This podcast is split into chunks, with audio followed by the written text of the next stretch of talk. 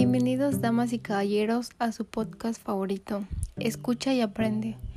El día de hoy vamos a hablar de la película Un gran chico, realizando un pequeño análisis para la materia de comunicación oral escrita 2. Un gran chico es una película que se estrenó en 2002, dirigida por Chris y Paul Witz. Will tiene 36 años, es un tipo egoísta y autoeficiente, el cual no necesita trabajar porque su padre compuso una cursi canción navideña, de esas que dan miles de regalías. Es rutinario y sin ninguna clase de responsabilidad, y está orgulloso de eso. Hasta que descubre una supuesta mina de oro, las madres solteras, vulnerables pero experimentadas y sin riesgos a la vista. Bueno, eso es lo que cree Will. Hasta que un día conoce a Angie, una divorciada con hijos. Will se la liga, pero ella pone punto final a la historia, porque aún tiene una confusa relación con su ex marido. Will se inventa un hijo propio y comienza a frecuentar una asociación de padres y madres separados. Will seducirá a las madres, pero también será amigo de uno de los hijos, el desamparado Marcus, un niño de 12 años, el cual cruza el peor momento de su vida. Sus compañeros en la escuela se burlan cruelmente de él. Su madre, Tony, naturista militante, se encuentra siempre al borde del colapso y tiene peligrosas tendencias suicidas.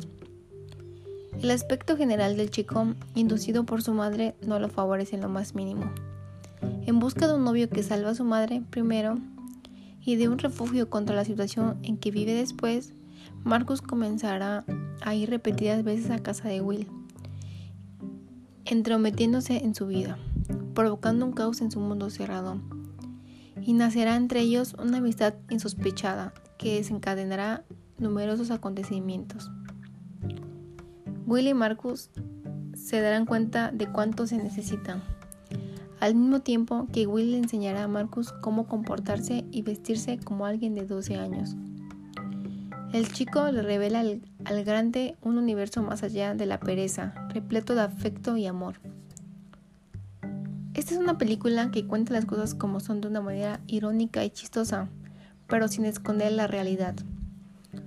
Un gran chico no trata de contarte las cosas bajo capas de pensamientos profundos y poéticos, porque sinceramente la mayoría de las personas no piensan así. Y el autor está tratando de contar todo de una manera en la que el lector sienta que la historia está siendo contada por alguien común y corriente. La historia se me hizo interesante y tiene un humor sarcástico e irónico. Si eres de esas personas que les gusta este tipo de humor, es muy posible que disfrutes esta película. La novela toca muchos temas serios, pero los toca de una manera donde al final del día te deja claro que no son problemas que no se puedan resolver. Este es el tipo de película que no intenta ser pretencioso tratando de darte consejos de cómo solucionar problemas como la depresión o los divorcios, sino que te da una historia acerca de cómo la gente sufre esas condiciones y cómo vive con ellas. Pero al final, ellas mismas no están seguras de cómo solucionarlo, pero lo están intentando.